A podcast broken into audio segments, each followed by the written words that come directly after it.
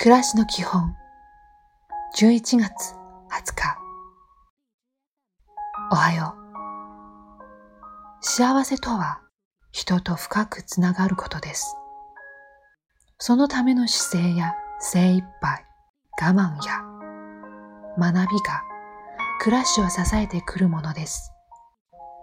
このことに立ち返って幸せとは何かを確かめましょう。今日も丁寧に。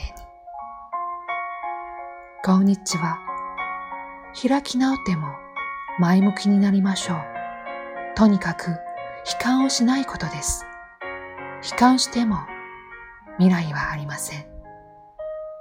痩せ我慢でもいいので、絶対大丈夫と信じましょう。いい一日を。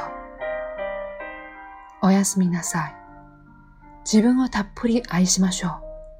何かあろうと自分は大好きになりましょう。